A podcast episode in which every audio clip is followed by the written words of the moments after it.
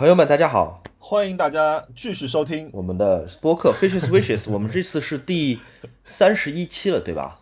三十一集。我们要不要先给大家简单介绍一下我们这播客？万一大家是第一次听我们播客，对我们到底是一个什么样的播客的？什么样的呢？我是一个聊天播客，一个 呃，每期陪伴大家打扫卫生的这样一个播客，对吧？然后呢，主要是熊小莫和莫的，哎，我们现在呃每月闲聊，直接说吧，我觉得就是第一，我们就聊聊天，我们会看看看我们最近这一段时间分别看了什么展，看了什么书，看了什么剧或者电影，买了什么好玩的，或者说是不太甘心的东西，有什么。冤枉钱，或者说是或者有什么非常大的愿望？那我们先来回答一下大家的问题。第一个问题是来自于著名的女作家啊，陶立夏问五二零怎么过？我不知道，我对五二零不太有感。哎，我看看五二零是几号啊？五月二十号。哦，五月二十号，巧不巧？五二零就是五月二十号，真的太巧了。啊，礼拜四，礼拜四嘛上班呀，对吧？上班嘛就没什么好过的了，上完班下班回家吃饭睡觉，哎，就这样子。我不太喜欢五二零这个日子，这个日子大家都知道是被活生生造出来的，因为一个其实并不怎么高明的谐音。谐音梗啊，情人节可能会有一些历史，对吧？二月十四号可能它有一些这个节日历史，它已经植根在全球不同国家的 文化当中。但五二零凭这个中文谐音，它凭什么？到底是为什么？它凭什么让我们又要花钱花钱花钱？很多电商平台又围绕着五二零做这样或者那样的节日。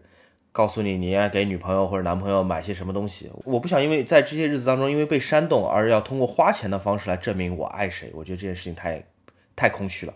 嗯，那前两天我还看到那种就是社交媒体上面有开始那种折钱，比如说五十块钱、二十块钱、一百块钱折了三张钱，五二零。就，嗯，因为我之前听谁说呢？说很多电商大厂他们内部是有叫造节组的。什么叫造节组？有这样一个团队，他们哦，造节。就是制造节日，造节日的，你知道吗？对，在每一个月，你看八八什么幺幺幺二幺二怎么这种节日，其实是有这样专门一个团队去造节。我觉得节日现在太多了吧，就这种买东西消费的节日，以至于节日本身的意义都被被稀释掉了。就是 偶尔不是节日，也有国外的节日堵上了，你可想而知的嘛。那天五五二零，你你所在城市的市区。那仅有的几家还不错的餐厅会堵成什么样子？或者就是马路交通肯定超级不方便，大家消费都在里面了嘛。就是以前你还有机会，比如说休个假出去一下干嘛？你现在全部都在里面消费。那吃一顿饭，其实对很多可能情侣来说，还是就是那我们就小小的仪式一下，我觉得也也无可厚非嘛，对吗？可是就我我也觉得就是不要挤这个日子，因为你想想看，如果下下周四现在天气预报是说下雨的。那这样的话，你基本上刚刚坐下来，你就要开始打车了，要不然你肯定就打不到车。可是如果你吃饭吃到一半车就来了，怎么办？所以答案给陶立夏老师，就是我们五二零应该不会安排什么特别的活动。咸宁双七问，有什么夏天特别想去的城市吗？重庆？我不知道，大家都说重庆夏天很恐怖，我好像还没有夏天去过重庆，我想去看一眼。嗯，夏天吃火锅应该还蛮蛮爽的。然后顺便再去一趟武汉，好像。武汉的夏天也很，哦，你要把几个火炉一起走是吗？那你顺便再去趟南京，南京也是火炉吗？南京好像也是，对，走一个火炉线。我不知道，反正我可以查一查四大火炉是哪几个。哎，有没有南昌的朋友？哎，我好像一直就是想去山里或者去海边，就这两个选择嘛。但是我应该今年夏天，我应该下个月我会去一趟那个顺德。哦，顺德。对对对，顺德那边有一个。呃，安藤忠雄的一个建的一个美术馆，然后我们打算，呃，用那个，哎，接下来一个是端午节，对吧？端午节的假期，我再多请一天假，就去，呃，先去广州吃一天，再去顺德吃两天，然后再去美术馆转一圈，因为那个美术馆也是汉娜他们以前的朋友在那边工作嘛，所以就去看看。那个是不是美的集团的老板的儿子开的美术馆？是不是？你说的对。对，就是那个，嗯，好的，听说是做的蛮好的，嗯，去看一下，嗯，哎，那你你你有空可以跟我们一起去吃，好呀，我也想去的。下一个问题，呃，Focus Now，呃，问为有为夏天做什么准备吗？例如买什么东西，或者在家里为夏天做了哪一些调整？准备好有吗？交天价电费，嗯，这是一个准备。啊你的空调是一直开着是吗？在夏天几乎是，而且不止一个空调。我每个月夏天哦电费要高达一千多块钱，还挺多的，我觉哦，那那那挺厉害的，那挺厉害的。嗯，哦，我一般，哎，我上个月电费啊三百块钱。啊，我也是，我今天我我客厅那个空调一直要开着的，因为要不然菠萝要热死热死了，所以那个客厅空调一直开着。然后，呃，准备我今天吃了今年夏天的第一只西瓜，嗯，在我们家隔壁买的。然后那个那个店主说这是他今年到的第一批西瓜，然后我们买了两只，他分别在上面标了一号和二号。他说你先吃一号，再吃二号。他说二号可能还没有完全熟透这种感觉。一号和二号是西瓜的品种吗？不是，他只是在西瓜上面写了个一和二。他说你先吃这个，吃完了再吃那个。呃，没有没有，这是普通的西瓜。因为我看咸鱼呃那个盒马西上的西瓜要七十块钱一个，因为我很想吃西瓜，然后我就想说，呃那天那天跟朋友聊天，他说啊，他说我在我家旁边买了一个才三十块钱，然后我今天买了两个，也挺重的，一个一个一个三分之二个足球这么大吧，然后一共就四十五块钱吧，好像。那真的挺大的。我来问你个问题，嗯，你觉得我们现在冬天能吃到那种西瓜，跟夏天吃到的西瓜有什么区别？我我有点避免主动去吃反季啊，是吧？水果，为什么？嗯，为什么？一个是因为价格，嗯，价格会贵很多，嗯第二个是总觉得哪里怪怪的，就是你在家里开着热空调，然后再吃西瓜这件事情，觉得好像就是生理上就 DNA 方面觉得这个事情不合理。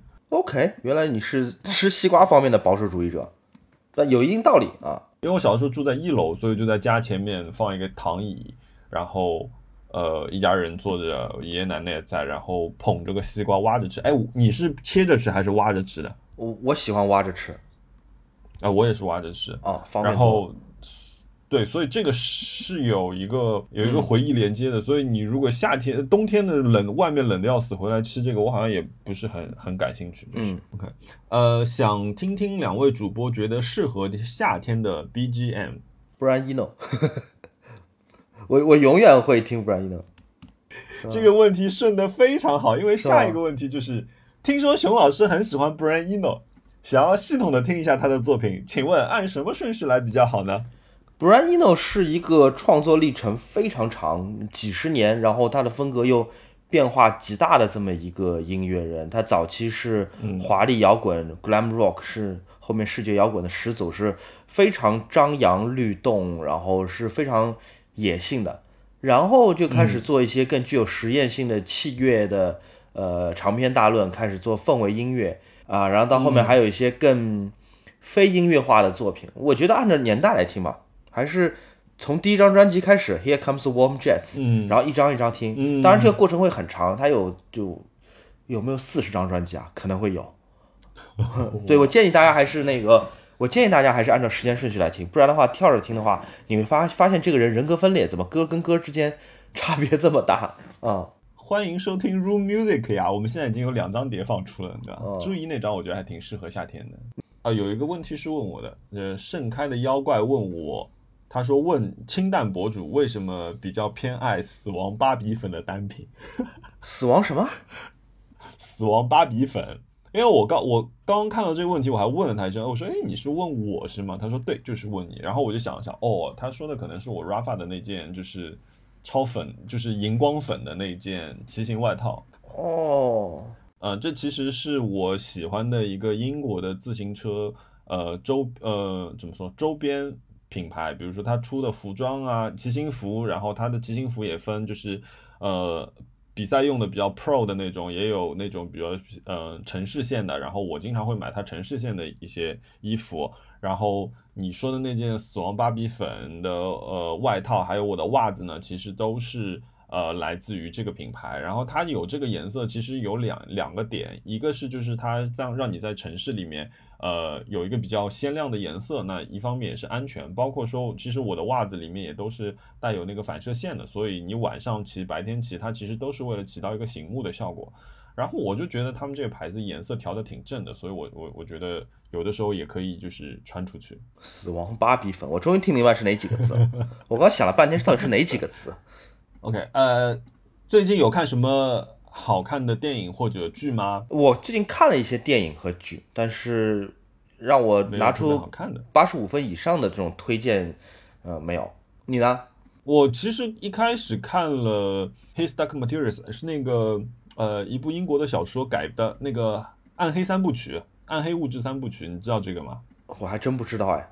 啊，这个这个片其实他之前尼可基德曼也演过这个的电影版，然后电视版是伊美演的，就是那个 X 博士那个年轻的那个叫什么那个男生啊，我知道他是谁演的，那个苏格兰人，但是我嗯忘记他名字叫什么了。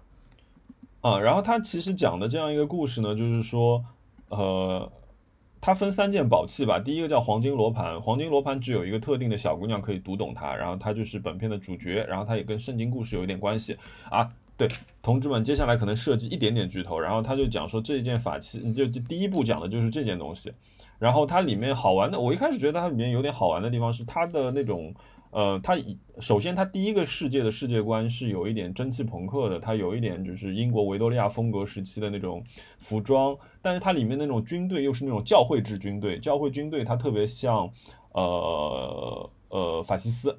就是它，包括它的那种视觉上面也是，他们经常就是全黑，突然出现一个红色这样的一个配色，呃，包括他们的那个军服也非常像，嗯，就是希特勒的那些军队的，然后还有那个，呃，每一个在那个世界的人，他身边都会有一个精灵，这个精灵会在这个人成年的那一天固定化他的形象，平时他会就是一个小动物，然后有的时候是一个猫鼬，有的时候是一条蛇，有的时候是只鸟，就就效果什么都做的挺好的。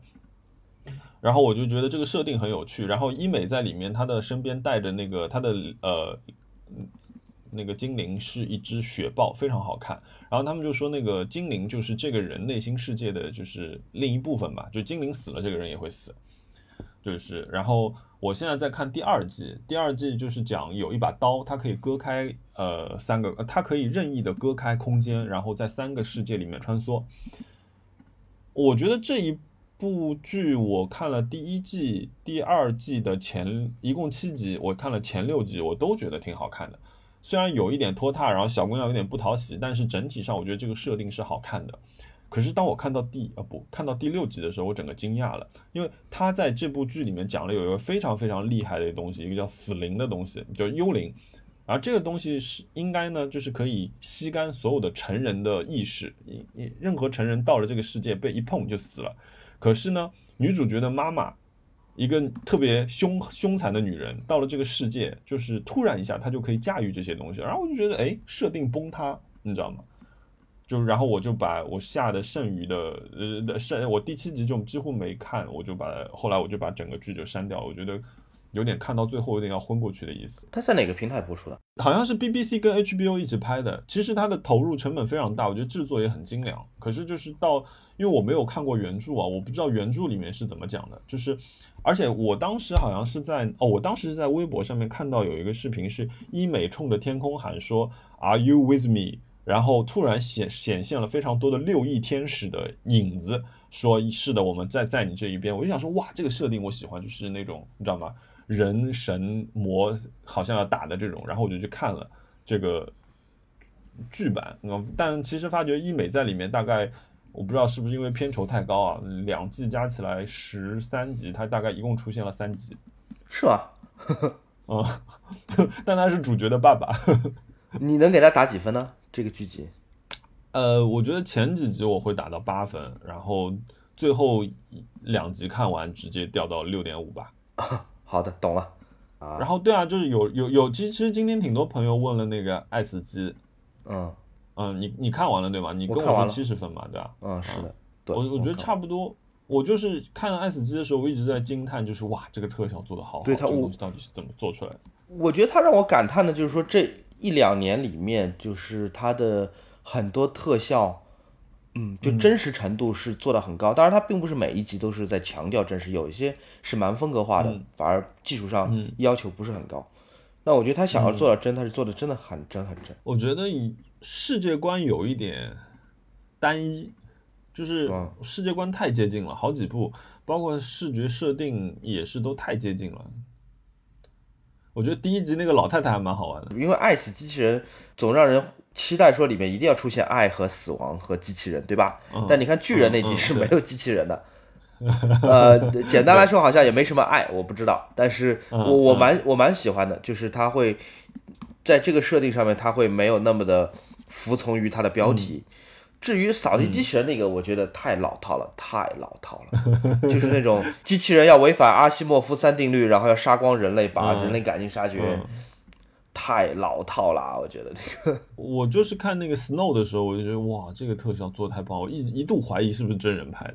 是啊？Snow 只有在就是吃东西的时候露了点露了点马脚，对，是的，有一个画风比较让我记得的是，有一点像逐帧的那种，一个人在火车上的那种。啊，那个但剧剧情我也没怎么就没看到很那个多，有我因为我后看到后来我就把它放在旁边干别的事情，一边瞄几眼瞄几眼，就没有很仔细在看。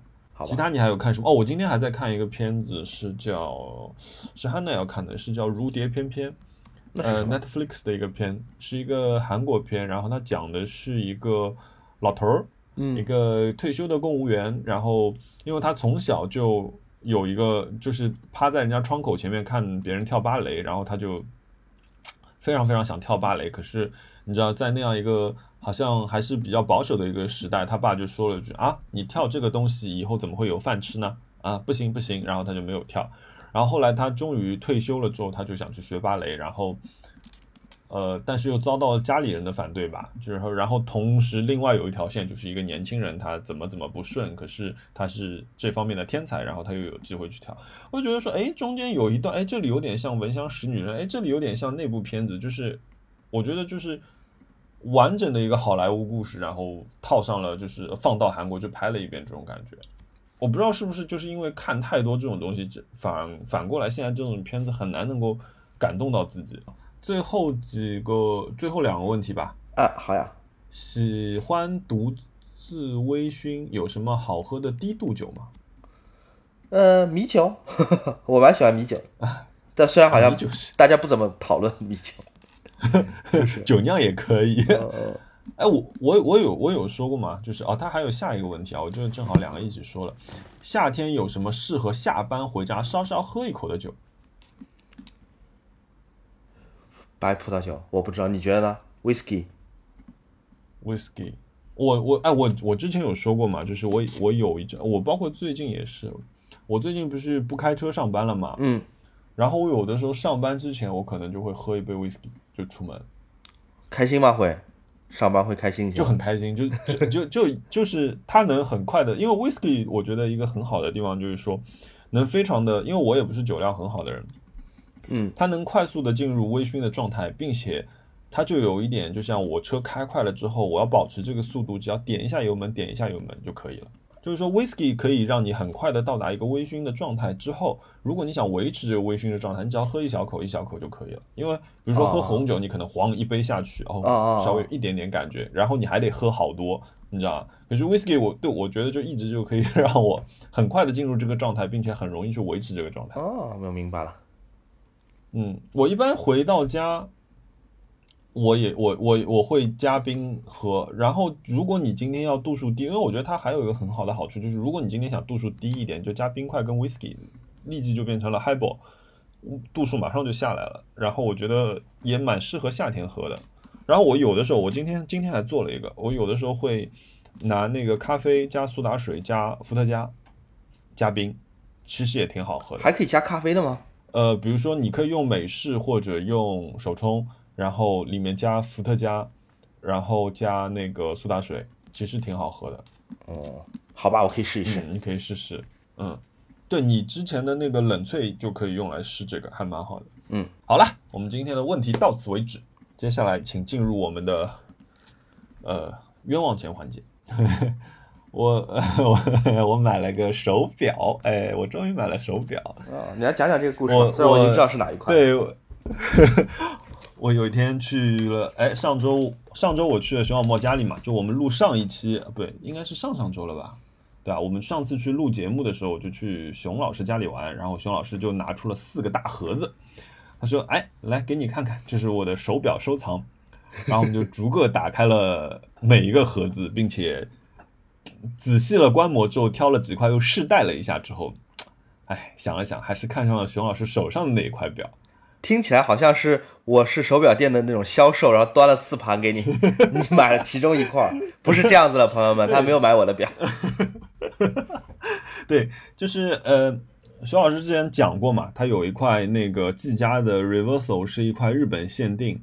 然后那块表的惊艳之处就是，当它 reversal 的意思就是说，它的这块表是可以翻转的。嗯，然后翻转这个原因也是因为，其实以前打马球的时候，不希望自己的蓝宝石表面被砸坏掉，所以他会把它反面的金属面给翻出来，嗯，来这样保护手表，把表翻过来。对，呃，对对对，它这个翻转之后非常惊艳，就是你上电量的时候，比如说它有八天的电量，它后面就会写零一二三四五六七八。就是它是用中文数字，对，它是日语的那种汉字，对。然后我发现同时这个还是有一个就是西文版的，就是阿拉伯数字版的，就是一模一样的设计，可是中间的那个字换掉了。普通版是阿拉伯数字，那个就是较为常见的一个款式。日本版的限量版特别就在于它的那个后面的一到八这个数字用来指示发条还能走几天，这八个数字是用汉字来写的。只有五十块限量，嗯，一个五十只有五十块表的这样一个一个日本限定，蛮好看的，可是不一定买得到。然后那天回家吧，我就想说去上网搜一搜吧，你知道吗？我就是在易贝、在呃闲鱼、在八亿上面、日本雅虎上面都没有搜到这块表。然后我是怎么搜到这块表的呢？我就搜了一下 reverse 呃 grand reversal，然后 Japan edition 之后，我就点了 Google Image，因为。好像是谁问我说要看一看这块表，我就点了 Google Image，然后 Google Image 下面不是有的时候也会显示这块表是不是可以买吗？然后我就点进去了，然后点进去我就去了一个网站，叫那个那个网站叫什么？Chrono Chrono Twenty Four 是一个全球最大的二手表的，就是交易网站。嗯，然后哎，看上面有一块，然后价格好像。呃，还行，然后，但我不知道这个网站是不是靠谱，然后我就我就那天就发给你了嘛，对吧？我就问你说，我说，哎，这个网站靠不靠谱？你说，哦，这个网全球最大的二手表交易平台，我那我就立即就心动了，你知道吗？然后我就找了日本的朋友，然后要了地址，然后把这块表，呃，就是买了，然后寄到日本去。然后买的时候我是完全不知道它的编号是几，后来我那天我朋友拿到之后呢，我就让他帮我看一看是几号，后来发觉是四号，就还蛮开心的。我那块应该是四十几号，我感觉像是同班同学，一个班五十个人，现在有两块在我们在我们这个小小播客的手里。对，因为我因为我说实话，就是你那天给我看了那么多表嘛，然后我就觉得说，因为我又不想买不想买一块就是看上去很表的表，嗯，很表的表，手表的表，不是不是骂人的那个表，哎，就是很表的表，就是嗯，我想它有一点。东西，然后我那个时候还看了 Reversal 有黑白的，呃，因为我觉得就是说，其实你比如说你今天带的东西，呃，和你今天用的东西，包括我有的时候会把我的戒指转向或者换手指，我觉得这里面都存在大量的心理暗示。嗯嗯，那我觉得 Reversal 是一个非常好的心理暗示。嗯，也就是比如说，哎，我就告诉自己非常中二，我就告诉好，我现在进入了一种就是临界状态，啪，我就把我的时间关掉了，我只看到还有几天的电量，我就要。让自己专注，这样我我会通过这一些事情给自己心理暗示，然后我就觉得这块表非常非常非常棒，就是很它有这样一个小小的东西，可是又你知道是一个普通的东西，突然加了一个小东西之后，让它变得特别，就这种这种度把握的很好，所以我就很喜欢这块表。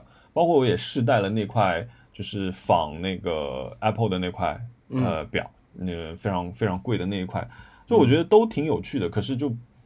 没有那种心动的感觉，因为我当时说嘛，我当时说我做完一件事情，有当时有一件大的事情，我做完之后，我是说我想给自己买一块表做一个纪念。最早想买的时候是想买黑水鬼，然后当我后来得知说我买一块黑水鬼，我可能还要再买一块别的，我不知道是什么样的表，因为我毕竟也不是很懂手表的时候，我觉得可能哦，你将近要花掉十几万，那我就觉得算了。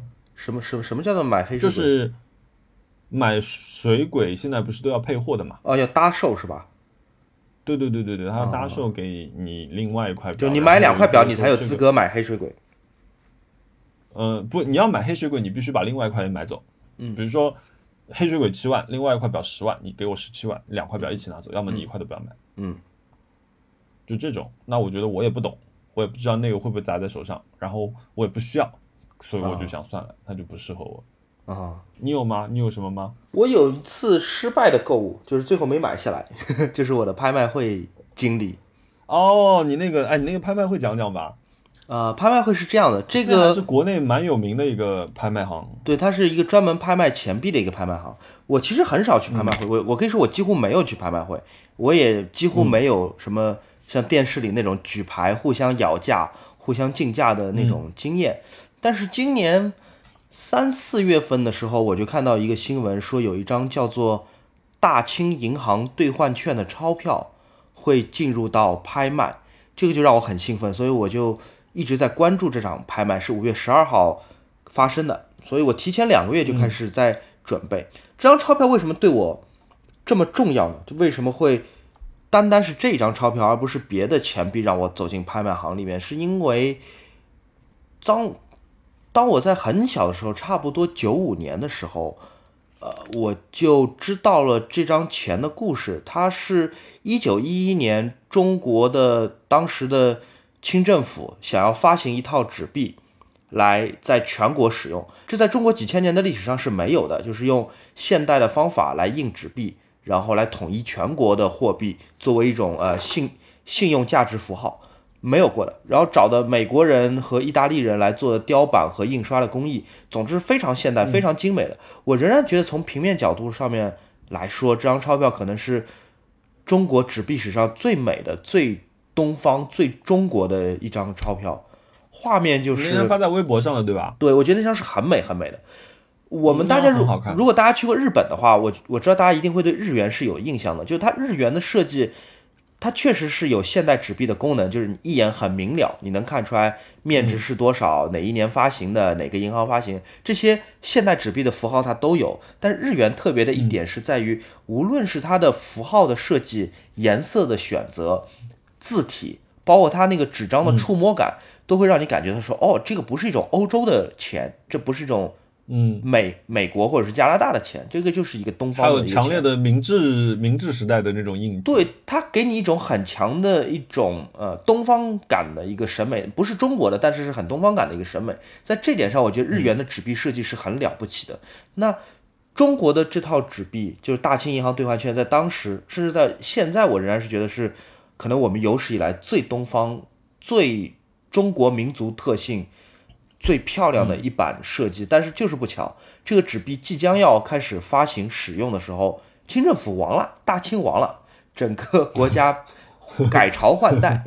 那嗯。它这四版纸币一共有四种面额，叫一元、五元、十元和一百元，只有十元券是进入到流通的，就其他几种根本就没有没有进入市场。那看都没有机会看到嗯哦。只有十元券进行流通，一共有几张呢？一共就是现存到现在这个流通券一共有几张呢？我在拍卖前做了很完整的一个调查，包括维基百科上面那张图片，包括上海博物馆的那张图片，我所有的编号都记了下来，一共是七张，嗯就全世界能找得到的，呃，流通的这个十元券一共只有七张。然后我就很想要，它的拍卖价是十万块钱，我就想说，哦人民，币。嗯，十万块钱一张纸有一点点贵，但是呢，嗯它对我真的很重要。对，所以我去注册拍卖的时候，我注册拍卖交了保证金的时候，他就问我说，啊、你想要哪一个拍卖号号码？就是你举牌时候上面有号码。我想了想，就要二十六，二十六就是从一九九五年我第一次知道这种纸这张纸币，很想要，一直到今年是二十六年。哇，好浪漫。对，然后我就想，嗯，如果运气好的话，我可能可以起拍价就买下来，就没有人跟我抢，十万块钱就买下来。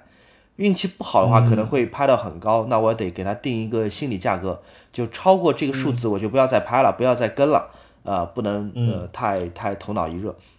我这个数字定的是二十四万，二十四万再加上拍卖佣金百分之十五，应该是要二十七八万了，这是挺挺大一笔钱对我来说很哦大一笔钱。那已经是一笔大一辆车。嗯对，是的。然后我就去参加拍卖了，然后我当时有百分之七十的预感，我觉得我能够买下来，是因为那场纸币拍卖是在四天的拍卖的最后一天，也就是人最少的那时候，然后最热门的是金银币和硬币和古钱，这些都是很多富豪在抢的。那场纸币没没什么人坐在那边，坐在我边上一个老头，甚至就睡着了，都已经就在拍卖的时候睡着了。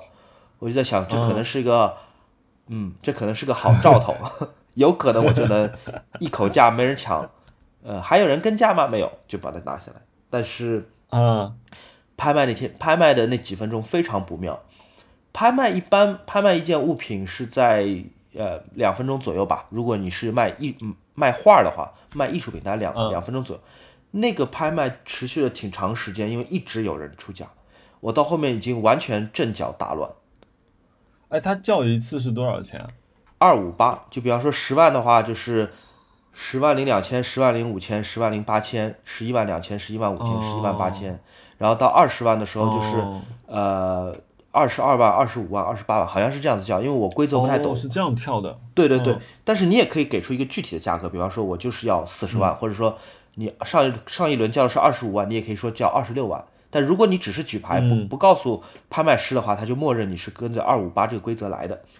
那因为我我不懂规则，我就是我就只是举牌，举举举。哦，他可以用那种嗯特别恶心人的加一块钱的方式吗？啊，不可以的，不可以，这是不可以，有个最小间价的。哦哦。呃，我叫到后面只剩我和一个电话出价者。呃呃。然后这时候已经超过我的心理预期了，就从二十四万、二十五万、二十六万已经才开始往上了。我知道我以前已经嗯超出预期了。然后叫到二十八万的时候，我想算了，搏一把，我又举牌了。二十八万下一口就是三十万，三十万之后电话那边哇嗯暂停了一段时间，我觉得有可能是我的了。三十万如果加上拍卖佣金的话，要三十五万人民币拿下来。嗯，然后电话那边在节拍前最后几秒钟又出价了，出到三十二万，那我就不敢出，因为我再举的话就是三十五万了。啊，所以就那那没有影响，还是冷静，还是冷静。哦，可是你你也就是输在了最后一轮。对，是的。但是我我我觉得比较幸运的是，在拍卖的前一天，我去看预展，我是把那张钞票完完整整在。手里面端详看了一遍，就是觉得很幸福，就手都在抖。可以的，可以拿起来，你你自拍什么都可以。就是因为你有可能是为明天的买家嘛，所以你你有权利可以看这张藏品是什么样的。嗯，全世界只有七张的钞票，有一张在我手里面停留过二十秒，我觉得还是挺 挺幸福的。嗯，虽然最后没有赢下来。嗯，哇，这个经验蛮蛮蛮厉害的。有点小失落吧，我我后面几天一直在懊恼，为什么再不多出三万或不多出五万？当然我自己也知道，说这其实也不太理智。嗯，就你定了一个价格，你就应该按照你这个价格来，不然就是你很容易，对你已经超了，就是头脑一热付出一个你并不愿意付的价格。你想想看，你要是跟他一直叫到四十万，你等于是把我的车直接就换了这样这个。我们来拿拍卖行的其他东西来比较一下，就是你在拍卖行，你往往可以买到一件。清代的乾隆或者雍正的一个蛮有趣的一个瓷器，一个小花瓶什么之类的，那个可是手造的，对吧？独一无二的。呃，这张钱毕竟它是一个机器制大大工业机器的制品，而且只是一张纸。嗯，所以你可想而知，一张纸能够卖到按佣金快四十万，这可想而知，这是一个多么让人神魂颠倒的一个一一张一张纸。嗯，不过上面的东西是是蛮漂亮的。嗯，哎，有兴趣的朋友可以去新浪微博看一下。你呢？你还买什么？我还买了两本书，呃，但是也是这两本书从正正在从英国来的路上，就是我之前说过一个网站嘛，叫 Book Depository 那个网站，它上面书常常会打折。我现在基本上买书就是它亚马逊、淘宝三个打开，呃，看一下价格。然后我买了一本，有一第一本呢是叫那个 Color Form。是 Casey Butterly 的呃一个一个纽约的雕塑家的一个作品集，然后这本书基本上呃这本呢基本上就是他职业生涯的那个中的六十幅作品吧，还有说好像是二十几幅素描，然后主要是他呃人生最后十年的这样一个作品。那这个时期他的作品呢就更多的带有一些影射的政治含义和非常非常的抽象。那我看到这本书，呃，我想买的原因是，其实是我们上次去鸟屋书店的时候，我看到这本书的。然后我想买这本书，然后我其实完全是被它的抽象，这呃抽象的一个表现的方法和它使用的材料，它其实是使用陶瓷的，然后呃被这个东西打动了，然后它给陶瓷很多新的颜色和嗯结构的一个表达方式，这个东西我觉得很好奇，而且我自己最近喜欢研究一些这些关于雕塑的东西，特别是抽象雕塑，所以我就买了这本书，然后嗯等他寄过来。然后第二本是一起买的，是那个，呃，山本博斯的，呃，山本博斯的那个 Portrait，他有一本书是肖像，嗯，对。然后买肖像理由其实更简单了，一个是我那本书吧，买买了买也买了，本来也是需要有人搭个运费。然后肖像这本书也是我在鸟那个鸟屋看的，它的封面就觉得让我觉得很喜欢。它后呃，它封面拍的是那个。英格兰的国王亨利八世，然后可是他拍的是亨利八世的一个蜡像，嗯，的一个肖像摄影，然后他在后面放了全黑的幕布，又拍了像真的肖像一样。对，我觉得他概念蛮好的。山本博斯就是说我给那些在摄影术被发明之前的人物，给那些根本就不和照相机同一个时代的人物重新拍摄肖像，嗯，就还蛮浪漫的一个。对，我觉得，嗯，对，而且他。包括是，就是有一些人，有一些艺术家，他可能就是说我我的概念很好，可是他的执行，呃，可能跟不上他的概念。所以我觉得山本博斯在这一这两件事情上面平衡的一直是很好的。就是说，我们有些说哦，山本博斯就是很会卖概念，可是大家不要忘记他的执行也是做得非常非常好的。嗯，就这些照片出来的整体的，呃，气息，我觉得还是很很漂亮的。所以我买了这本。那没错，我就买了这两本书。哦，还有一笔消费。还有一笔消费是昨天进行的，就是 特别开心的一笔消费，就我送菠萝去做了美容美发。我看到你把它剪光了，洗了澡剪了光。对，菠菠萝就是一到一到夏天，因为前这两天不是突然变热嘛，然后我不知道你们家小熊猫有没有开始疯狂掉毛？对，掉很多很多毛，我的天！对，就这两天，就是因为气温急剧的变化，让猫猫狗狗开始疯狂掉毛，就是褪毛了嘛。所以那个菠萝也是，基本上就是我早上打开卧室门就看到那种风滚草从面前划过这样的感觉。然后，而且我因为猫毛过敏嘛，所以我我有几天就是开始那种，呃，出现过敏症状了，人很不舒服了。然后我必须躲到房间里面去了。然后那我就想说，那我昨天刚好有空。我昨天下午就把它送去了那个一个宠物店，然后我还问了你们去哪个宠物店，结果去了一个同名同姓的别的宠物店，但那家店还不错，就确实还服务蛮好的。然后我下午两点钟送他去的，下午晚上八点钟才把他接回来。原因是，呃，给他老人家剃毛，人家花了快两个小时，因为听说他挺皮的。然后好不容易毛剃完了之后，刚要洗澡，那个呃宠物店的老板娘就给我打个电话，她说：“哎。”我们停电了，我说 哎，我说你们 对，我说你们是街区停电了，还是说就是你们店停电？他说哦，我们店停电。他说那个电工现在正在去买保险丝的路上，修好了，他说马上就会继续。然后我就当时我也不知道菠萝处在一个什么状态嘛，我也不知道他是湿透了还是怎么样。然后我就问了一下，他说哦，你的猫刚刚剃完，我一看表四四点半，快五点。然后我想说哦，好吧。然后他说那个我，然后我就问他说，那呃，菠萝精神状态怎么样？他说哦，都蛮好的，蛮活泼的。现在他说，那我想也没事，然后就继续玩去了。就等到晚上八点钟，呃，他们打电话过来，我再去接他。嗯，就当然回来之后，你知道他的惯例就是要拿屁股对着我，不开心。哎，你给 你给浩浩剃完之后，他会他会不开心吗？他会不开心一段时间，但是你回家之后立刻给他奖励，立刻给他吃东西，他就不会那么记仇。啊，马上就好了是吧？对，是的。呃，我就我就是在菠萝的必经之路上，就给它放水啊，放吃的，啊然后回家立即给它就是呃 牛肉味的化毛膏伺候啊，就是 也很快很快就就回来了，手医生又过来了。嗯，哦，现在这个手感真的是太棒了，我就是特别喜欢这个时期的它。但是今天早上啊，菠萝现在就是一个蒲公英，你知道吧？它现在不是只是只剩了手掌和头上有毛吗？嗯。但是你可以清晰的看到它在那边，就是猫不是喜欢哆哆哆甩甩头吗？对啊，你就看到毛飞出来了，它现在就是一个蒲公英，你能看得见的吗？已经洗完澡，就肉眼可见是毛飞出来了。就洗完它还是在掉毛，洗完都那么多。然后我今天早上不断的在摸它的头，其实就是为了把它那些剩余的毛全给弄掉。嗯，就非常厉害，嗯，但是已经已经好很多了，不然我们这俩我们家这两天就完蛋了已经。嗯，它现在猫猫剃完毛就像是穿着那种 U G G 的靴靴子，哎，很好笑的，很好笑。然后因为它的它的那个毛的后脑勺那边刚好是一个爱心的尖尖，因为菠萝的头从从顶上看下去是个爱心，嗯，然后他们就帮它正好剃到那个尖尖那边，就是尖尖保留住了，然后下面全部剃光。所以现在这个头特别好笑。昨天有人说，哎，你们家这只猫是一只奶牛，然后 PS 了一只猫的头上去。嗯，你家猫猫头真的很大，菠萝头算是蛮大的猫。不，你你你其实是毛蓬松，你把它浸在水里面，它其实是个三角脸。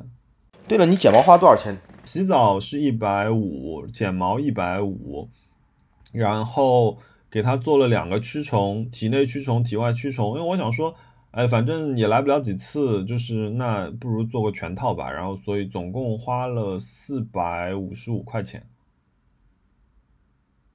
哦，是吗？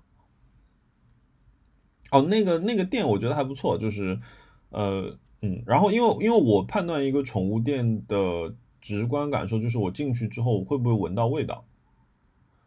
他们也是一家小小的店，可是我进去完全没有闻到任何宠物的味道。然后旁边一排宠物箱里面那个猫猫看上去状态都很好，就很多寄养的猫猫在那边，所以我就觉得还挺放心的，我就放在那里了。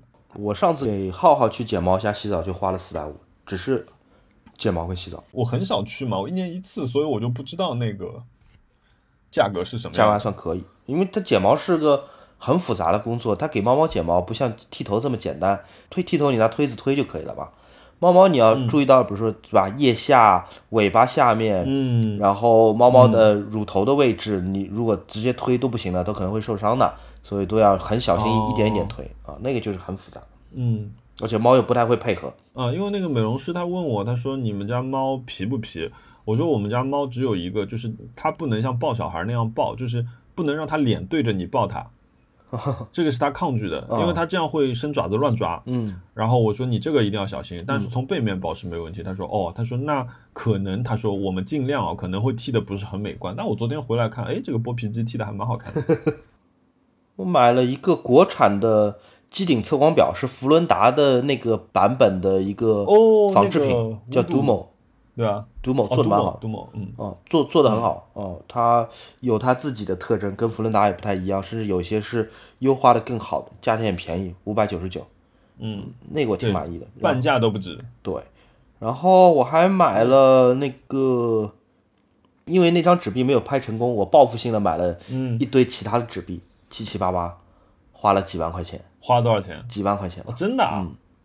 天啊，你看你日月呃不对，周均消费五万块，然后我还买了，我有一笔我有一笔很荒谬的冤枉钱，我买了，呃，因为前两天那个印度的疫情的新闻满微博都是嘛，嗯。就说大家嗯。缺氧气，就是整个印度都缺氧气。然后、我也不知道为什么，我当时肯定就睡睡觉前半夜三点，头脑不太清醒，我想要不买些氧气放家里面备着。我就买了二十四瓶氧气在家，然后 寄到手之后又不知道怎么办，就是它是那种啊不是医院的那种氧气啊，它就是不是那种氧气罐爬山用的那种吗？对，爬山用的一小瓶，大概呃有点像大一点的农夫山泉那样子的，然后自己带一个呼吸嘴，就是你爬山啊，然后你那个什么什么呃高原反应啊，能快速的闻一下，然后能帮你嗯，这个缓过来，就这么一个东西。我买了二十四瓶，寄到之后我都晕了，我觉得好大一堆堆在家里面太不合适了。然后拆开来吸了一瓶，好像也没什么特别大的反应。心里小心晕痒哦。对心理作用好像是觉得哦，好像变聪明一点，变得清醒一点。但你说到底有多大的反应，也到底有多大的区别，也好像也没有。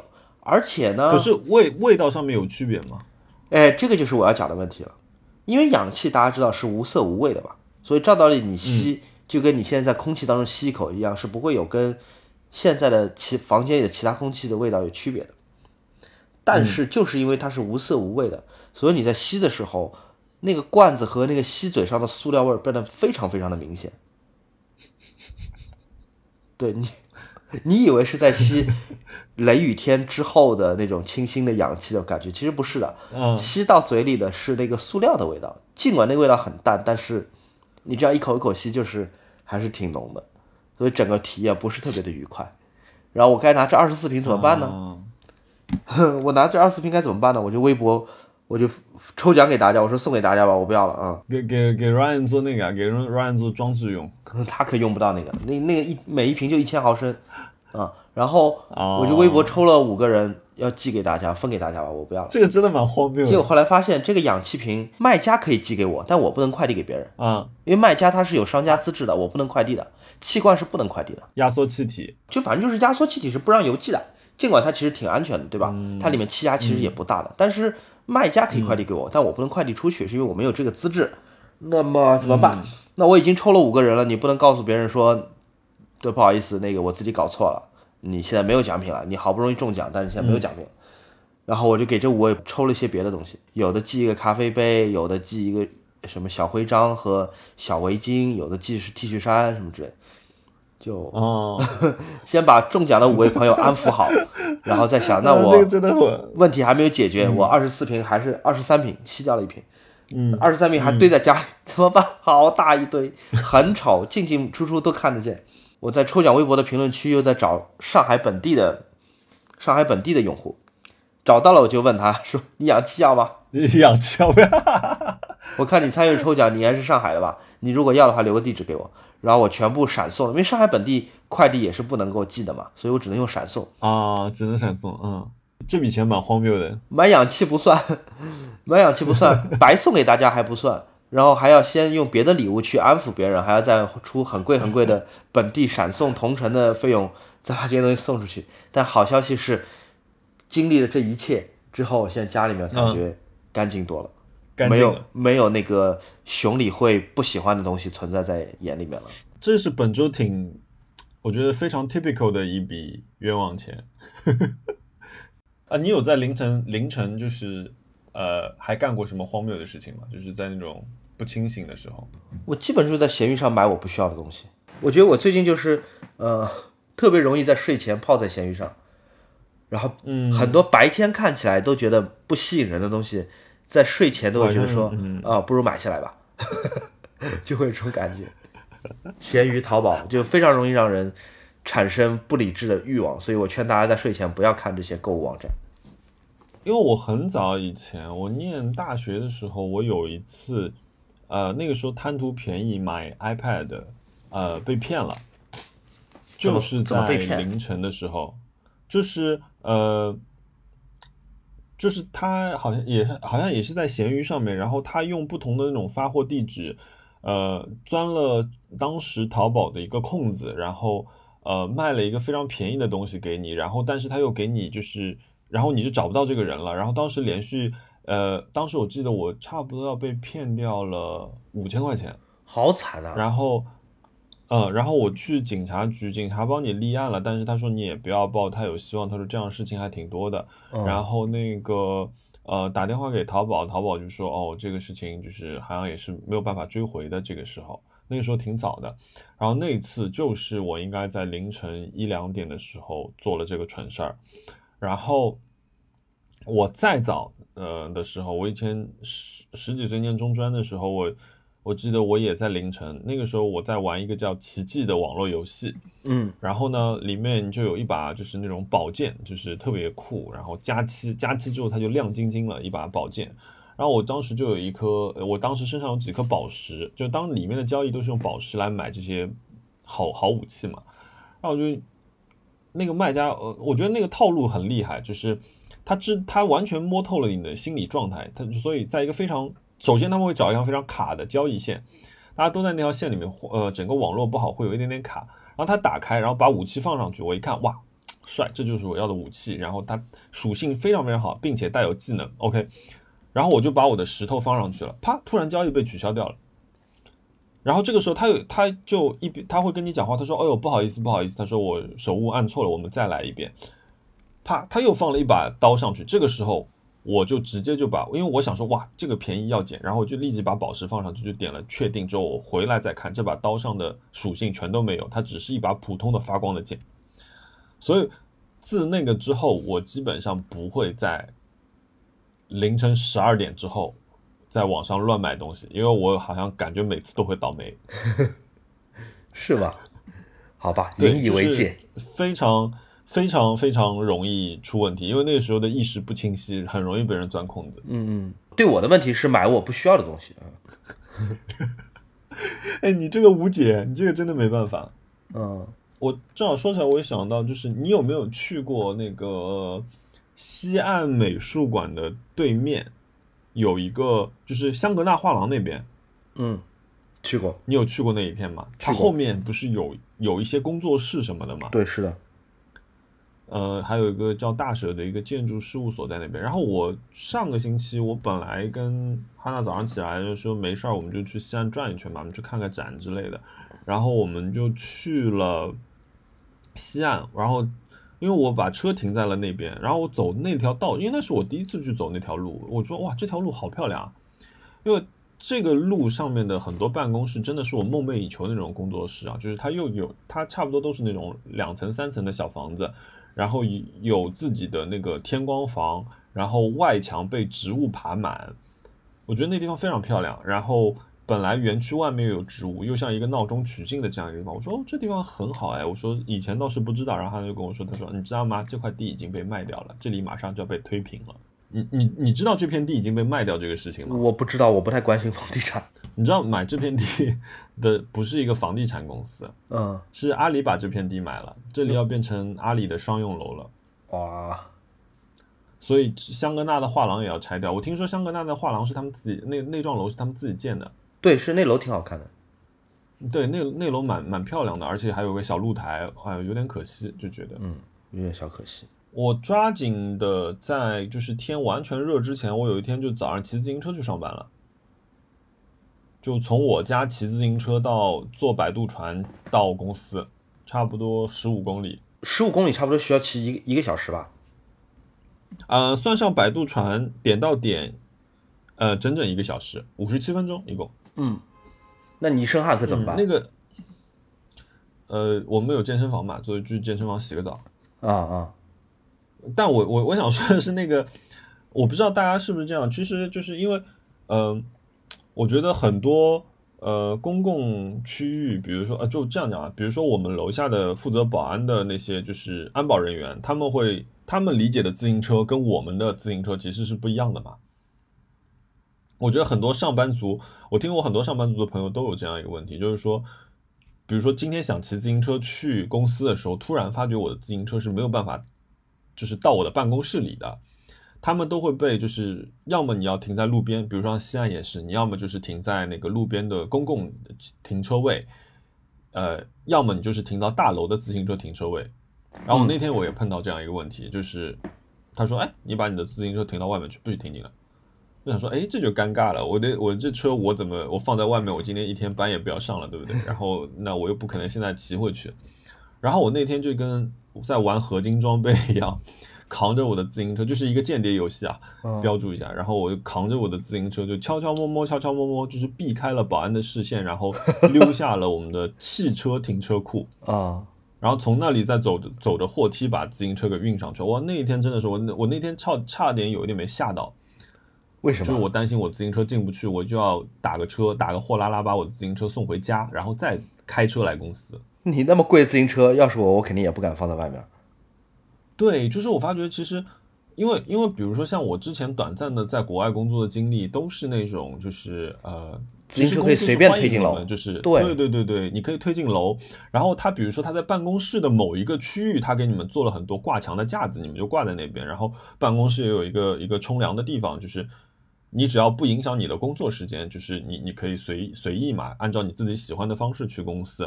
其实比比如说像在澳洲，像在英国，其实嗯、呃骑自行车上下班的人还挺多的，但我觉得在我们这边好像还需要一点时间。怎么讲？我觉得上海已经是全中国可能最适合骑自行车的城市了，对不对？呃，算是吧。呃，对对对，同时上海还有很多挺开明和先进的公司文化跟呃场所啊，可能浦东还说不定更多。嗯但我说实话，我现在不太敢买自己的自行车的原因，就是在于，就我觉得还是会有很多不方便。我也知道共享单车骑起来挺不舒服的，或者有一辆符合自己审美的自行车骑出去还是挺开心的，无论它是折叠的还是说是一个公路车。但我不敢买，我觉得不是买不起，嗯就是嗯停在外面不太放心，能不能推进餐厅或者说是办公室里面，我不确定啊。然后我要去的地方，它有没有就是提供自行车骑车者便利的地方啊，都不好说。嗯就我不能把它当做一个百分之一百能够信任的交通工具，即便它完完全全就在我骑行的半径里面，但我还是觉得算算还是打车去吧。我骑这自行车好像真的骑过去要伺候好它，还挺挺挺难的。对的，因为我有的时候骑，比如说我骑，有的时候骑进市区也是要看，就我知道这几家店它是有户外的座位的，然后我其实经常去的就是这几家店，嗯嗯嗯。要不然路边一靠也是饭吃不好了。你最近还做了什么？还还有什么有趣的体验吗？反正最近就要干活。嗯，你在北京待到什么时候啊？我可能还要再待十天。这么久啊？是的，哦，哇，那这个是个大手笔了，嗯，厉害厉害。嗯，好呀，那许愿吧。我想要，呵 呵我希望那张纸币明年可以再重新回到拍卖行。呃 有这种可能的，很多人买下这张纸币不是为了收藏，也不见真的为了喜欢它，就就是啊，嗯 就出于投资或者说是一个呃理财的目的吧。可是有可能这个目的会让他把这个钱又重新放回拍卖行，重新开始卖。可是比如说他现在是三十五万嘛，他花出的成本是三十五万嘛，对吧？不止三十七万吧，我们算三十七万吧。嗯，他再次进入拍卖行的时候，那肯定是要高于这个价格的嘛。不一定的，是因为拍卖行和呃怎么讲，拍卖的方法和线下交易是不一样的。拍卖往往你不能够把起拍价定成你购入的那个价格，你可以设保留价，但一般拍卖行也不会设保留价，它会有个起拍价。你起拍是三十七万，大家就不会来买，它就卖不掉。那所以说，它很有可能是按照还是按十万的起拍价来出现的。那这个是要看物主对于行情的判断，他认为行情会高于去年，那他就会比较放心，说我可以十万起拍，因为他有很大的把握能卖的比去年贵。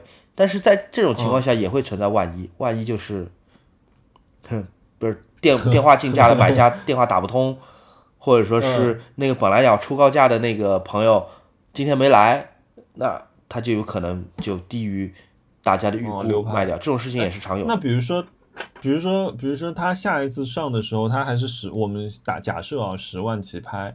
那呃，如果就是拍到十二万就没有了，那他必须要卖掉，对吗？对，必须要卖掉。一旦开始有买家出价了，那他就必须按照最后落锤的价格必须要卖掉，这个他是不能撤回的。很多古董车的拍卖、艺术品的拍卖都是零元起拍的，因为他知道不可能零元卖掉的，一定会大家最后加价，嗯所有人都以为自己会来捡漏，但最后如果来捡漏的人越多，这个东西就越不可能漏。还你有什么许愿吗？呃我有，我有，我哎呀，我这两天就是我发掘了一种完美的猫，什么叫做完美的猫？菠萝不完美吗？菠萝是只有一丝缺陷的猫。就我发我我这两天在看一种猫猫叫德文猫，你知道吗？啊，德文猫我知道啊，哎，德文卷毛猫，哇，好可爱啊！嗯，还有一种猫叫斯芬克斯嘛，大家知道吗？就是那种就是光光皮的无毛猫。无毛猫，嗯就是德德文的毛是介于无毛跟短毛之间的，就是短毛，比如像美短啊、英短啊这种短毛的一个中间值，而且它的毛是卷卷的，它就有点像猫中泰迪，然后呢不会掉毛。所以就是像面对像我这样的就是就是猫毛过敏者来说，这是一只完美的猫。嗯，有一定道理。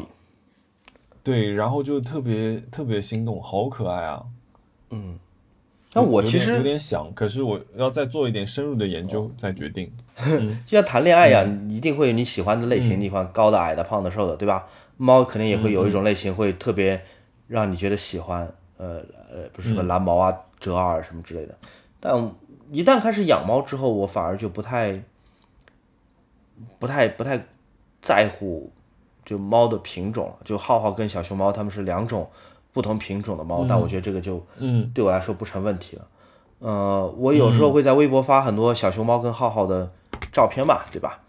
然后也会有很多读者问说小熊猫是什么品种，我我一般都是不回答，我我不想回答，为什么？就是我觉得我不想承认说这个猫在照片里显得可爱，跟我亲近是因为品种的原因，跟品种有关系。它嗯它就是一只猫，这只猫的名字叫小熊猫，这是我养的猫。至于它是什么品种的，我不关心，然后我也不想回答。我觉得这件事情嗯。对我来说就是嗯，不太想过多的去去讨论，好像嗯这个猫本身是没有灵魂的，它只是一个物理的生物学上的品种。你买了一个同样品种的猫，这个猫在你家会是跟小熊猫一样的也会可爱品性，嗯。一样的这个跟你打交道的方法，那我觉得就就很可悲。那我如果把猫当做朋友的话，朋友就不应该是工工厂里面生产出来的同一种型号，嗯。在你家跟在我家都一样，像 Siri 一样，不可能的。所以，对，嗯如果大家在评论区里面问我小熊猫是什么品种，但我没有回答你的话，这个很抱歉啊，这个确实是我不太想不太想回答的问题。我们家菠萝其实，我们家菠萝也是，就是呃，我记得我当时买菠萝是因为我以前也有还有另外一只加菲叫叫马达，然后呃，我觉得马达太寂寞，然后给给他买了菠萝。然后我去买菠萝的时候，那个时候我记得店家，因为是同一家店嘛，店家就说，哦，他说，呃，我这里有只小小小小小猫，他说才两个月，他说那个，呃，但是呃，他说是加菲猫，可是他说一个它掉不掉线这个事情不知道，你知道加菲猫有掉线这件事情吗？我不知道，哦，就是加菲猫，他们讲品相的时候，他会讲，就是眼睛跟鼻子要在一条线上面。如果眼呃鼻子这条线掉到鼻子掉到了这条线下面呢，就叫掉线了，就是算是品相不好的。然后因为但是呢，两个月的时候猫猫是看不出这个东西的。然后他说，一个是看不出，另外一个是没有证书。他说你可以吗？我说哎，我说我这个东西我倒是无所谓的，因为我觉得就觉得那个小猫头上是个爱心蛮好玩的，就是、那我就选了那只嘛。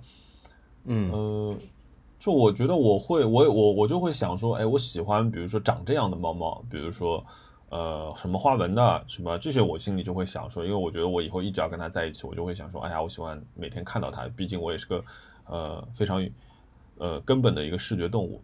然后呃，但是比如说你真的是要它有多，比如说要什么什么证书，什么什么证书那些东西，哦，那我我觉得我也是完全我觉得没有必要的，而且因为我觉得每个猫猫就是有各各自个性的，其实你。我都，我觉得我都，我也没有办法，就是在那个，比如说你在网上去买一个猫，我也不行，因为就是我觉得，比如说我以前去猫舍的时候，嗯，呃，我在那边每个猫猫看到我的反应是不一样的，对它这种化学反应对吧知道？人和猫之间的化学对对反应，对对对，你会知道哪个猫猫想要亲近你，哪个猫猫可能它的性格是什么样子。我觉得这种情况下面，你可能结合你自己，你希望是一个皮大王，还是你希望就是一个特别高冷的猫猫，还是呃或者说平时就自己玩自己的那种？那我觉得这是一个双向的选择。嗯，对，嗯嗯，对，所以所以比如说我现在我现在就进入状态，就是哇，我看到一个美丽的猫猫，然后我现在就是被它读到了，但是我也要就是去看一下，就是比如说我的环我家里的环境和那个比如说呃他自己是不是有一些先天的先天的，比如说基因缺陷啊这些东西，我觉得我都要了解清楚，之后再考虑自己是不是能够就是。呃，接受这些问题，然后我可能下一步再说要不要去猫舍看一看，然后看看有没有，搞不好当下当场看到一个特别喜欢的，就把它带回来了，也有可能。好，那还有什么未尽话题？我想想。没有了，好的，那我们我这边没有了，那我们今天就聊到这儿。今天就聊到这儿吧。祝你在北京的这个短差一切顺利。行，我现在这个床比较陌生，所以我现在每天早上起来都腰很疼。那其他还行。你现在住在啊、你住在哪个区啊？我住在三里屯，哦，那还可以，那还可以。嗯，还行，吃东西还是比较方便的。嗯，嗯嗯，哦，原来你这次待那么久，因为我今天跟他说说，哎，今天今天怎么熊老师九点钟就可以了？今天难道不要出去晚上玩一圈之类的？嗯嗯，好吧，行，好的那我我们们大家嗯回头见吧。嗯，嗯，回头见，拜拜拜。拜。